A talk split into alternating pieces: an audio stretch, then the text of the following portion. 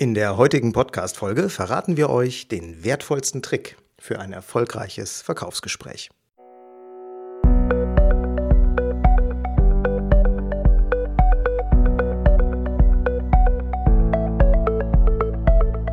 Willst du mehr Erfolg als Zauberkünstler haben? Bessere Shows? Mehr Buchungen? Höhere Gagen?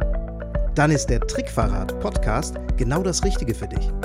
Albin Zinecker und Ingo Brehm von den Zaubertricksern verraten dir hier jede Menge Tipps und Tricks, wie du deine Zauberei erfolgreicher machst. Du findest uns im Internet unter www.trickverrat.de. Hallo zusammen und herzlich willkommen beim Trickverrat Podcast. Hier ist der Albin von den Zaubertricksern. Schön, dass ihr wieder dabei seid. Wir setzen mit der heutigen Folge unsere neu gestartete Reihe zum Thema Gage fort und haben euch einen Tipp vorbereitet, der unsere Art, wie wir Verkaufsgespräche führen, radikal verändert hat. Unsere Abschlussquoten sind enorm gestiegen und das Schönste ist, wir fühlen uns mittlerweile viel wohler, wenn wir zum Beispiel am Telefon unsere Show verkaufen wollen. Wir haben dann nicht mehr das äh, Gefühl, dass wir mit unserer Gagenforderung völlig daneben liegen. Wir haben weder das unangenehme Gefühl, das kennt ihr vielleicht, viel zu teuer zu sein, noch das ebenso unangenehme Gefühl, dass wir eine viel höhere Gage hätten rausholen können. Wie uns das gelungen ist, das verraten wir euch jetzt. Ihr kennt das sicher. Das Telefon klingelt, ein Interessent ruft an und erklärt euch kurz, dass er einen Zauberer sucht. Und dann folgt relativ schnell die Frage, ich wollte mal hören, was das so kostet. Und was machen dann die meisten?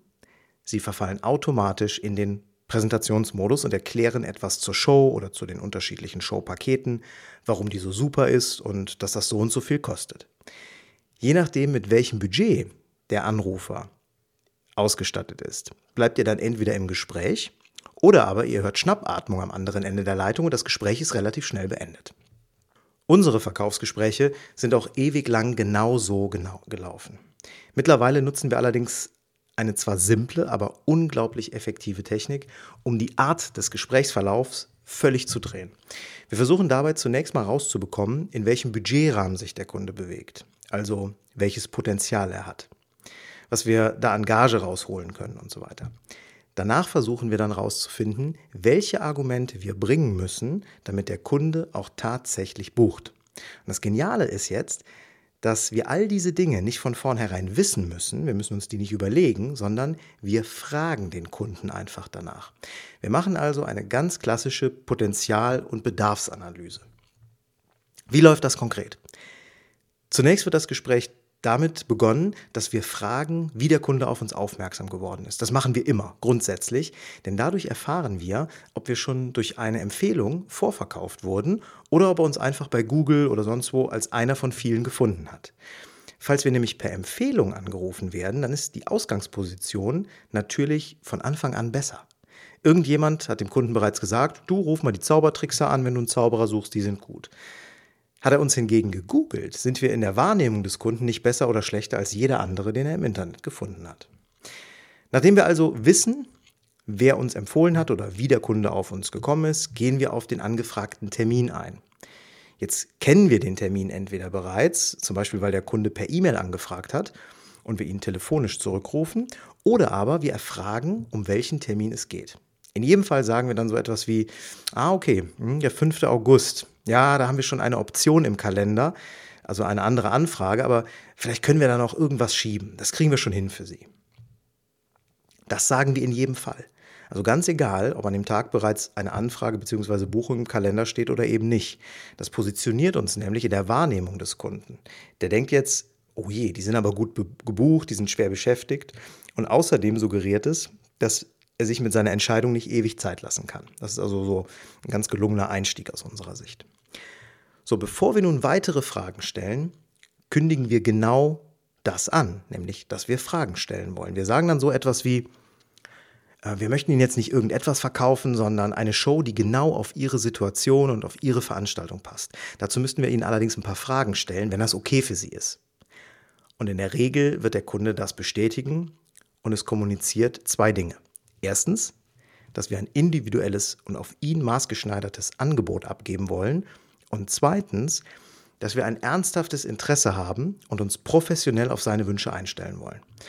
Außerdem ist es nach dieser Frage überhaupt kein Problem mehr, wenn wir mehrere Detailfragen stellen. Wir haben den Kunden ja schließlich um Erlaubnis gebeten und er hat uns diese erteilt. Diese Gesprächstechnik, diese Erlaubnisfrage, ist wirklich Gold wert.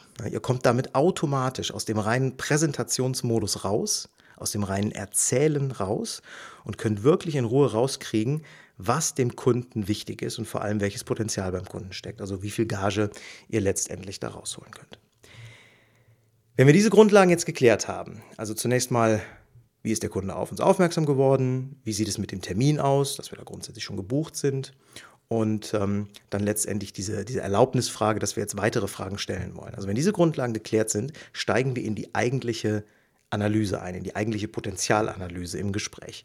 Wir wollen jetzt rausbekommen, in welchem Budgetrahmen sich der Kunde bewegt, also mit welcher Gagenforderung bzw. mit welchem Angebot wir das Gespräch weiterführen können. Denn mal ganz ehrlich, wenn jemand bei euch anruft, der seine Hochzeit in irgendeiner super noblen Location mit 300 Gästen feiert, die er teilweise aus Übersee hat einfliegen lassen, dann ist eine Gagenforderung in Höhe von 150 Euro nicht nur dumm, sondern der Kunde wird euch auch garantiert nicht buchen. Ihr seid dann nämlich im Vergleich, im Verhältnis zum sonstigen Rahmen der Veranstaltung schlichtweg zu billig. Daher ist es wichtig, das Potenzial rauszubekommen, das der Kunde hat, den Budgetrahmen, den der Kunde hat. Und das macht ihr, indem ihr zunächst mal ganz genau nach diesen Grundlagen und Fakten fragt, nämlich, wie viele Gäste haben Sie eingeladen? Wo findet die Veranstaltung statt? Welche weiteren Programmpunkte sind geplant und so weiter und so fort. Fragt an dieser Stelle so viel wie möglich. Nehmt euch Zeit dafür, um einschätzen zu können, welche Art der Veranstaltung ihr vor euch habt, worum es dem Kunden geht. Wenn die Gäste ausschließlich Vorstandsmitglieder und Geschäftsführer befreundeter Unternehmen sind, wenn es eine Businessanfrage gibt, dann ist einfach mehr aus dieser Anfrage rauszuholen, als wenn es sich um einen kleinen Handwerksbetrieb und dessen Mitarbeiter handelt, die gemeinsam feiern. Spielt weiß ich nicht, ein Stargast an dem Abend auch noch, zum Beispiel irgendwie Elton John spielt auf der Hochzeit äh, noch als Solokünstler, dann müsst ihr eure Gage einfach an diesen Referenzrahmen anpassen. Es muss einfach ins Gesamtbild passen. Okay, ihr habt nun die harten Fakten rausbekommen und jetzt könnt ihr schon in gewisser Weise das Potenzial einschätzen. Ne? Ihr wisst, um welche Größe es sich handelt dieser Veranstaltung, wie viele Gäste da sind, was geplant ist und so weiter und so fort. Und jetzt kommt die nächste Frage. Wir fragen dann immer, haben Sie auf einer anderen Veranstaltung schon mal einen Zauberer gehabt, selbst gebucht oder woanders vielleicht einen gesehen? Ja, okay. Dann ähm, würde uns interessieren, was hat Ihnen denn damals besonders gut gefallen? Welche Erfahrungen haben Sie denn mit diesem anderen Zauberer gemacht? Oder was möchten Sie vielleicht keinesfalls nochmal erleben? Und jetzt fängt der Kunde an, auf diese Frage hin zu erzählen und die Punkte, die er nennt, sind gleichzeitig die Verkaufsargumente für euch. Der sagt dann zum Beispiel, ja, der Zauberer der hat das Publikum richtig gut eingebunden, das war klasse. Ja. Oder er hat immer passende Musikbegleitung gehabt, das hat eine tolle Atmosphäre geschaffen. Egal, was auch immer der Kunde als positiv nennt, ihr könnt genau das aufgreifen und als Verkaufsargument nutzen. Vorausgesetzt natürlich, eure Show bietet das auch oder ihr habt die Möglichkeit, derartiges anzubieten. Mit negativen Erfahrungen des Kunden ist es ebenso. Wenn er zum Beispiel sagt, ah, also der Zauberer, der hat da am Abend auf einmal angefangen, die Gage nachzuverhandeln, weil er irgendwie eine halbe Stunde länger bleiben musste, weil wir uns mit dem Essen verspätet haben. Und daraus könnt ihr natürlich auch das Argument basteln, dass ihr nicht haarklein auf die Uhr guckt und da total flexibel seid und der Kunde so etwas nicht zu befürchten hat. Also im Grunde verkauft sich der Kunde mit seinen Beispielen die Show quasi selbst. Ja, das funktioniert wirklich super. Wir haben das etliche Male schon genauso gemacht und es ist eine geniale Geschichte. Ihr braucht nicht selber die Argumente finden, ihr fragt einfach danach und der Kunde nennt die überzeugenden Verkaufsargumente, die ihn letztendlich dazu veranlassen können, euch zu buchen, selbst. Das ist echt genial. Wenn der Kunde übrigens auf die Frage antwortet, dass er bisher noch nie einen Zauberer gebucht oder gesehen hat, dann äh, könnt ihr trotzdem weiterfragen.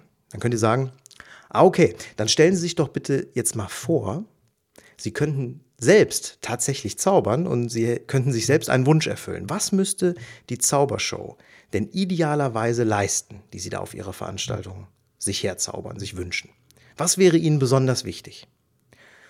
Und das ist eine Knallerfrage, denn jetzt sagt der Kunde, was er sich wirklich wünscht und worauf er besonderen Wert legt. Ja, wenn er zum Beispiel sagt, es wäre schon gut, wenn die Gäste während des Sektempfangs, wenn wir Hochzeitsfotos machen, gut unterhalten werden und sich nicht langweilen. Oder ja, so Sachen mit Gedankenlesen finde ich immer faszinierend. Das wäre toll, wenn Sie sowas auch einbauen könnten. Und ihr seht, auch hier wieder nennt der Kunde selbst die Argumente, die ihn selber überzeugen. Ihr fragt und fragt und fragt also so lange, bis dem Kunden nichts mehr einfällt. Klar, ihr müsst natürlich aufpassen, dass das Ganze nicht zu einem Kreuzverhör wird. Ihr müsst natürlich wirklich zuhören, was der Kunde sagt, und dann bekommt ihr auch irgendwann ein Gespür dafür, ein Gefühl, wann dem Kunden nichts mehr einfällt. Aber am Ende dieser ganzen Fragen habt ihr ein super Bild des Bedarfs und der Bedürfnisse des Kunden und natürlich auch seines Potenzials, also was zu holen ist. Und danach richtet sich jetzt euer Angebot. Jetzt beginnt ihr erst die eigentliche Angebotspräsentation nach diesen ganzen einleitenden Fragen. Erst jetzt erzählt ihr, welche Shows ihr anbietet und was darin enthalten ist. Dabei baut ihr die Punkte als Verkaufsargumente ein, die der Kunde euch vorher selbst genannt hat. Zum Beispiel, ja, wir haben da unsere speziell für Hochzeiten konzipierte Show. Dabei beginnen wir während des Sektempfangs mit ein wenig Close-up-Zauberei, um ganz ungezwungen die Zeit bis zum Essen zu überbrücken. Publikumsinteraktion, also die Einbindung des Publikums, die wird aber bei uns auch ganz groß geschrieben. Wir bringen eigene PA-Technik mit, um stimmungsvolle Musik einzuspielen etc. pp. Ihr müsst dabei jetzt nicht all das nachplappern, was der Kunde euch erzählt hat, da müsst ihr schon aufpassen, aber die Kernargumente, die der Kunde genannt hat, könnt ihr aufgreifen und bestätigen, dass ihr es genau so macht. Ihr könnt an dieser Stelle auch ideal eure Showpakete vorstellen. Wir haben euch dazu in der ersten Folge zum Thema Gage bereits etwas erzählt, als es um das Thema Preispakete ging. Diese könntet ihr jetzt vorstellen, diese Preispakete, und dann aber natürlich mit dem Preis versehen, der dem Potenzial entspricht, das der Kunde hat. Also wenn euer Basispaket beispielsweise 600 Euro kostet und ihr aber durch eure Bedarfsanalyse rausbekommen habt, dass der Kunde äh, keine Ahnung, mit Elton John als Stargast im Schlosshotel feiert und alle Gäste per Hubschrauber einfliegen lässt, dann könnt ihr auf diesen Preis schon mal ordentlich was draufpacken. Denn denkt dran, es muss immer zum Referenzrahmen passen, sonst bekommt ihr den Auftrag am Ende nicht, weil ihr vermeintlich zu billig seid. Nachdem ihr euer Angebot vorgestellt habt, kommt dann zum Abschluss noch die wichtige Frage, welches dieser Pakete ist denn am interessantesten für Sie? Oder ihr fragt, wie interessant ist denn dieses Angebot für Sie? Und wenn ihr ausgiebig gefragt habt und zugehört habt und die Antworten des Kunden in eure Beschreibung habt einfließen lassen, dann stehen die Chancen gut, dass euer Angebot sehr interessant für ihn ist. Es gibt jetzt noch eine Menge weitere Aspekte, die in einem solchen Verkaufsgespräch relevant sind, wie ihr zum Beispiel mit Einwänden des Kunden umgeht, die kommen können. Oder mit dem obligatorischen, äh, ja, ich muss das mal mit meiner Frau besprechen. Oder wenn er sagt, ja, ich bespreche das dann mal mit, mit dem Chef. Oder wir haben eine Projektgruppe, die entscheidet dann über den Einsatz des Zauberers oder nicht. Aber diese ganzen Einwände und diese ganzen Reaktionen auf, auf derartige äh, Aussagen vom Kunden, das heben wir uns für weitere Folgen zum Thema Gage auf. Da gibt es noch jede Menge zu erzählen. Also, uns hat das komplette Umdenken im Verkaufsgespräch zu einer völlig anderen Grundhaltung verholfen. Wir sind jetzt nicht mehr unsicher, weil wir viel weniger Antworten geben müssen. Wir müssen viel weniger präsentieren, als dass wir einfach Fragen stellen. Das ist eine Gesprächstechnik und die funktioniert wirklich ganz hervorragend und die macht sogar Spaß, wenn ihr das ein paar Mal ausprobiert habt.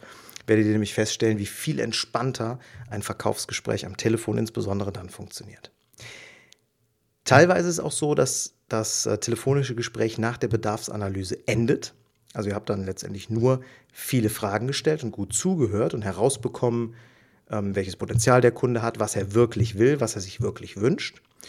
Und dann schreiben wir unser Angebot in Ruhe per Mail zusammen und senden es dann dem Kunden. Das ist nicht ganz so gut wie ein telefonischer Abschluss bis zum Ende, aber das machen wir durchaus auch. Und in der Angebotsmail, die er bekommt, liest der Kunde dann mit ein wenig Abstand zum Telefonat all die Argumente, die ihm wichtig sind. Das ist also ein fabelhaftes Werkzeug. Soweit, so gut. Ihr habt jetzt schon etwas zu Preispaketen in der ersten Folge dieser Reihe zum Thema Gage gehört. Und zu dem wichtigsten Element im Verkaufsgespräch, nämlich der Bedarfsanalyse, haben wir in dieser Folge was erzählt. Wir planen noch einige weitere Tipps, eine weitere, einige weitere Folgen zum Thema Gage. Aber das Wichtigste ist und bleibt, egal wie viel ihr euch dazu in dieser Podcast-Show anhört, probiert es aus. Nur so könnt ihr checken, ob diese Art des Gesprächs für euch funktioniert. Wobei wir sicher sind, dass es für euch ebenso hilfreich ist, wie es für uns war. Da euch der Kunde am Anfang des Gesprächs erlaubt, ihm Fragen zu stellen, ist das ein super softer und einfacher Einstieg ins Gespräch. Wir wünschen euch viel Spaß damit. Wir freuen uns über euer Feedback wie immer und sagen bis zum nächsten Mal im Trickverrat Podcast. Euer Albin von den Zaubertricksern. Und schon sind wir wieder am Ende der heutigen Folge angekommen und wir hoffen sehr, dass es dir gefallen hat. Wir als Künstler freuen uns natürlich besonders über deinen Applaus. Aber da wir deinen Applaus hier auf dem Podcast leider nicht hören können, kannst du uns applaudieren, indem du uns eine 5-Sterne-Bewertung bei iTunes gibst. So hilfst du, diesen Podcast noch vielen weiteren Zauberern zugänglich zu machen. Das klappt nur mit einer 5-Sterne-Bewertung so richtig gut. Vielleicht möchtest du uns ja sogar eine Standing Ovation geben. Dann wäre es klasse, wenn du eine Rezension schreibst oder auf unserem Blog oder unserer Facebook-Seite einen Kommentar hinterlässt. Welche Themen interessieren dich? Worüber sollen wir sprechen? Teil uns einfach deine Wünsche mit und mach den Trickverrat-Podcast zu deiner persönlichen Erfolgstrickkiste. Besuch uns im Internet unter www.trickverrat.de. Bis zum nächsten Mal, deine Zaubertrickser.